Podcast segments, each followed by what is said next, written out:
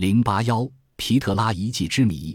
距约旦首都安曼西南二百六十二千米的皮特拉原是个繁荣的大城市，但却被那干燥不毛的沙漠掩埋了许多世纪。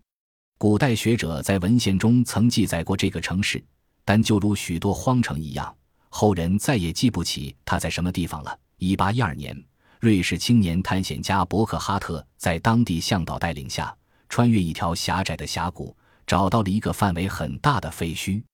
那里的玫瑰色悬崖经人工雕刻成古希腊式的宫殿或庙宇的正门，每个正门都有条走廊通往岩石上凿穿的露天房间。从前的祭坛，伯克哈特所发现的就是古代的皮特拉城。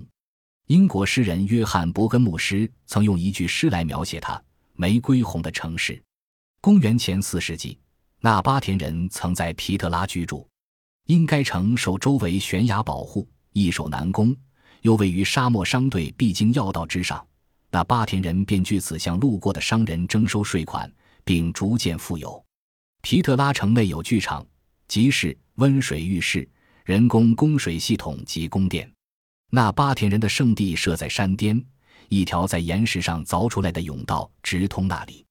圣殿至今依然完整无缺，殿前有一物长一百二十五米、宽六米的平台。据在当时这里铺满了黄金，台上有块砂岩，由第四级台阶向上突出，献祭仪式即在此举行。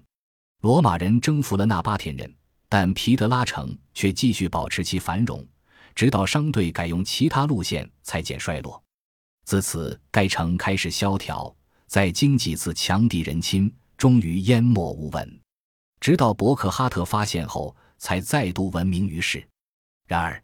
令考古学家百思不得其解的是，假如从岩石中凿出来的那个房间是坟墓，那么为什么从来没有发现任何尸骨？由此看来，它的真正用途仍然是个谜。